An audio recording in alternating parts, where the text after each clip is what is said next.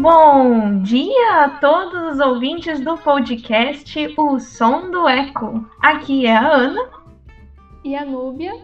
E no episódio de hoje nós vamos falar um pouquinho sobre o novo uso da famosa cannabis sativa na ecologia, principalmente para as nossas queridas e amadas abelhinhas.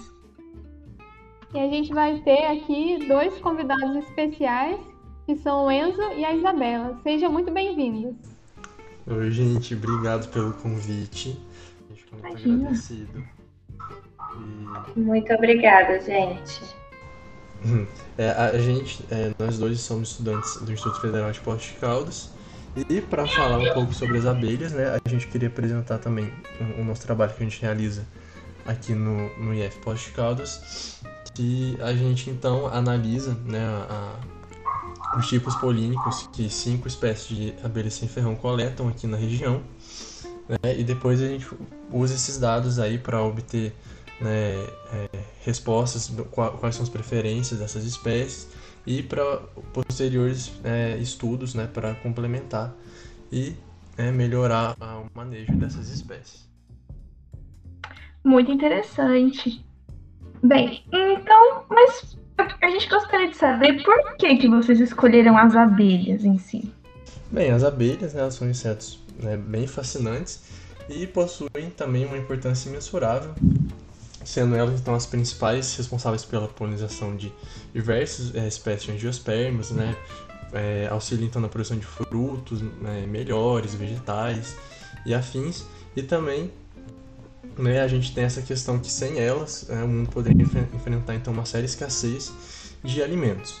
E apesar de elas serem insetos de extrema importância, a população de abelhas, né, elas estão em declínio em todo o mundo, porque elas estão né, desnutridas e enfraquecidas pelo uso de pesticidas né, e são acometidas por diversas doenças por conta da utilização é, descontrolada dos mesmos. E pesquisas recentes estão relacionam o declínio cada vez mais rápido da população de abelhas aos neonicotinoides, que são pesticidas então derivados da nicotina. E esses pesticidas então eles funcionam bem para proteger as plantações de pragas, mas eles também acabam envenenando insetos úteis, né, que acabam então incluindo as abelhas. É, realmente.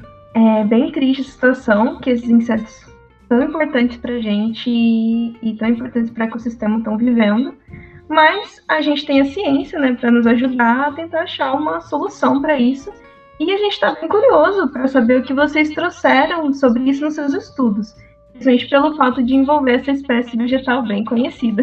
Então, é, a gente vai começar falando sobre a queridinha das abelhas no estado do Colorama, que recentemente uma revista, a conhecida como Biomass and Bioenergy, publicou um novo estudo de forma a afirmar que o cânhamo tem uma variedade é, notável para prevenir o desaparecimento dessas abelhas. O estudo em si, ele é capaz de reformar, de reforçar, na verdade, né, de difundir que as abelhas elas são atraídas pelo cânhamo por conta da quantidade abundante de pólen da planta, né? Então, o cânhamo, como sendo um, um produto industrial em alguns países, ele é uma cultura voltada para a produção de, produção de fibra derivada da cannabis sativa e que ela pode ser usada na fabricação de diversos produtos como materiais têxteis, vestuário, plásticos biodegradáveis. Inclusive, complementando, o Brasil é um país ótimo para você fazer a plantação do cânhamo, dessa forma também contribuindo com a economia do país. Muito interessante. E tendo tudo isso em vista, por que, que ele seria bom para as abelhas? Então, essa planta ela pode ser polinizada pelo vento e ela apresenta grandes quantidades de pólen. E dessa forma elas são atraentes para esses animais, né, para esses organismos. Embora o cânhamo ele não produza néctar, a natureza é, da planta rica em pólen pode tornar o cânhamo uma cultura ecologicamente é, correta e valiosa. E essa cultura ela desempenha um papel importante no fornecimento de opções nutricionais para essas espécies que são atraídas para essa planta, né? No local de estudo no Colorado, onde tem um clima e um bioma bastante propício, a floração do cânhamo ela coincide com a época, época de escassez das plantas nesse lugar. E trazendo outro ponto positivo para o seu cultivo. Além disso, os apicultores né, da região, eles enfrentam diversos desafios para encontrar práticas ecológicas, bem como entender como fazer um habitat, digamos que perfeito, para que as abelhas continuem polinizando de forma assertiva no lugar. Ah, sim. Bem, mas agora eu fiquei com algumas dúvidas foram a gente é, foram vistas né, muitas espécies de abelhas nessas plantas. É, foi visto se elas realmente conseguem polinizar elas? Sim, é, de acordo com o estudo, o cânhamo ele atraiu 17 vezes mais as abelhas do que as flores, as outras flores comuns da região, sendo nativas ou não. E foram vistas mais de 20 gêneros de espécies simpáticas polinizando o cânhamo, e sendo é, mais presentes, né, mais ativas. É, um, um, dos exemplos seria a Apis mellifera, a Melissoides e a Peronapis, das quais não são abelhas que a gente costuma é, cultivar aqui, né, é, fazer o manejo delas, exceto a Apis mellifera. E existe alguma contrapartida no, né, no uso do cânhamo? É, e o mel apresenta algum composto dessa planta depois? O aparecimento dessas pragas, né, entre muitas aspas, ela é inevitável, até porque nesses lugares, em sua maioria, é cultivado a monocultura. Então, sendo necessário a realização de novos estudos que desenvolvam manejos, um exemplo é o que a gente faz aqui, que esse estudo ele pode ser repetido em outros lugares também. E os resultados sobre a diversidade dessa polinização das abelhas nesse lugar em específico eles fornecem um ímpeto né, é, para o desenvolvimento de, de planos de manejo integrado das pragas e que protegem os polinizadores, é, fazendo com que eles controlem de forma notável né, essas pragas em algumas plantações. Além do mais, os autores né, é, principais que fizeram esse tipo de estudo no Colorado, eles explicam que, embora é, eles estejam relacionados ao cânhamo, as abelhas elas não produzem mel rico em THC, né? Que eu acho que responderia a dúvida. E um dos constituintes, é, quer dizer, o THC, né, como sendo um dos constituintes psicoativos encontrados nessas plantas. E dessa forma, o pólen, quando ela pega o pólen e ela traz a carga depois do forrageio, a gente só consegue ver exatamente qual que é a composição dele e qual que é a preferência dela por período, como eu já havia introduzido que a gente faz, a partir da análise e identificação. Então, acredito que dessas formas, com outras metodologias, eles puderam ver que o THC ele não tem impacto é, dessa forma para a gente, né? Ou seja, que a gente venha consumir um mel, algum derivado do produto das abelhas que contenha quantidades significativas ou que possam causar algum dano para a gente de THC. Realmente é muito interessante, né, tudo isso e esse resultado obtido por esses estudos que você está falando. Mas e aí, conta um pouco mais para a gente quais são os outros estudos que existem, é, que acabam demonstrando também a utilização da cannabis e se ela é realmente benéfica para esses insetos. Sim, a gente tem outros estudos, né, que a gente é, é vai mostrar aqui para vocês. E tem um bem interessante a respeito da utilização de extratos né, da, da cannabis, que estão voltados então para a proteção né, dessas espécies de abelhas. Então a gente tem um trabalho que foi realizado por uma equipe de pesquisadores na, na Polônia, e eles estão ali trabalhando a fim então de encontrar uma maneira de ajudar as abelhas a sobreviver.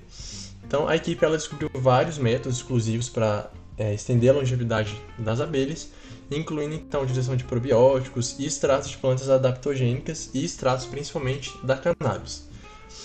E a partir disso, a, a equipe então estudou 5 mil abelhas que viviam em, viveiros para depois não determinar se esses extratos né, de cannabis derivados ali poderiam então ajudar a proteger as abelhas dos efeitos prejudiciais dos, dos pesticidas. Então eles descobriram sim que os extratos na... conseguiam então proteger as abelhas de alguns dos efeitos negativos dos neonicotinoides, que são aqueles pesticidas então feitos à base de nicotina, como eu já havia mencionado.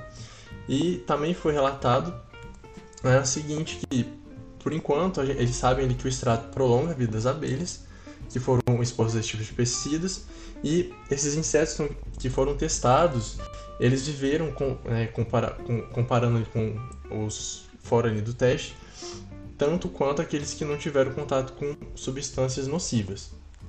Então, com isso, esses resultados eles são ali realmente promissores e a gente espera então que esses e outros é, estudos consigam ajudar a esses insetos né, de extrema valia para o nosso ecossistema. E a gente tem só mais um estudo que realmente acabou nos surpreendendo e não deixou, acabou que não deixou dúvidas né, da inteligência que esses magníficos insetos possuem. Então a gente vai trazer o nosso último relato aqui, que é o caso das abelhas que foram adestradas né, e para a produção de mel então a partir da cannabis. Sim, o mel a partir de uma espécie que não produz néctar. Então, vamos lá.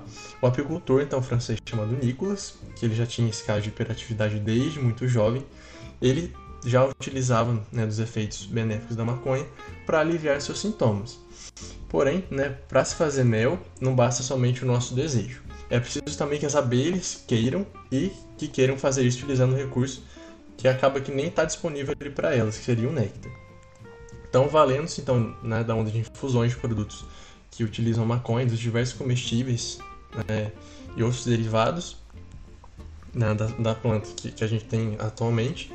E depois de muita pesquisa e treino também com essas espécies, com, essas abelhinhas, ele agora então se tornou o primeiro apicultor né, a, a, a, ensinar suas abelhas a produzir mel a partir da resina da maconha. Então o Nicholas ele acabou é, unindo o útil, né, que, que, que era o seu amor, sua vocação, e e simplesmente treinou suas abelhas para coletar resina ali na, na maconha para fa fabricar então mel ali na colmeia. Isso, utilizando resina.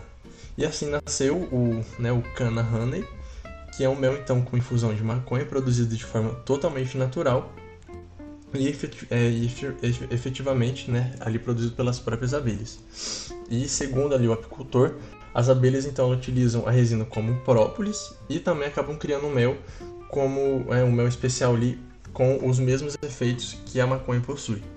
E ele acabou descrevendo ali né, que o sabor é peculiar, é um pouco doce e com umas pitadas ali né, de, de flores frescas.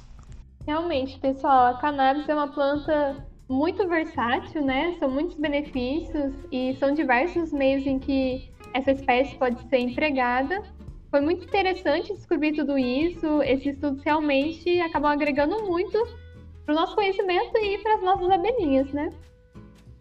Realmente, só concordo aqui com a Núbia. E antes da gente encerrar né, só esse bate-papo aqui, eu, é, nós né, ficamos muito curiosas em saber também um pouco mais sobre o projeto que vocês estão realizando. E a gente gostaria que vocês finalizassem falando um pouco sobre ele, sobre o trabalho que vocês realizam e também os motivos, né, as motivações de vocês quererem trabalhar com as abelhas, né? Dentre tantas opções, dentre tantos animais e insetos que vocês poderiam escolher, por que trabalhar com. A gente já sabe, né, que as abelhas são, são muito queridas, mas a gente queria saber mais as motivações. São a preocupação com a permanência das mesmas, um, se vocês gostam delas, assim, há muito tempo.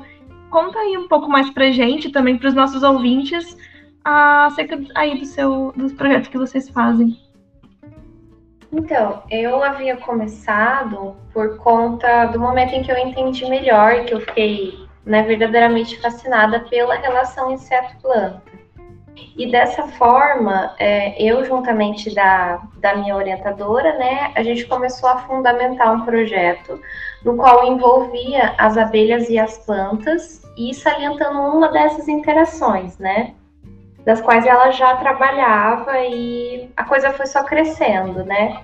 E aí a gente levantou a problemática acerca da permanência das mesmas e como que elas se, se alimentariam, uh, propriamente dito, no, nos períodos em questão, né? Por exemplo, eu lembro que no inverno era muito difícil de fazer a coleta e às vezes aconteciam é, atividades antrópicas também que fugiam do nosso controle, que acabavam impactando no, na qualidade de vida delas e no efetivo trabalho da polinização. Bem, no meu caso, né, eu fui convidado pela Isa para participar do projeto e como eu tenho ali uma certa afinidade pela botânica, eu acabei topando, né, pois além de eu estar trabalhando ali com o que eu gosto, eu pude também conhecer melhor, compreender a interação ali, as preferências florais que as abelhas ali do meliponário do IF possuem. Ai, que demais, gente. Então, né, dessa forma, com o trabalho de vocês, ficaria mais fácil até para os apicultores saber quais plantas devem permanecer, né? Não é isso mesmo? É isso mesmo. E assim a gente consegue ver quais são as famílias mais adequadas por períodos e frequências, como eu já havia salientado.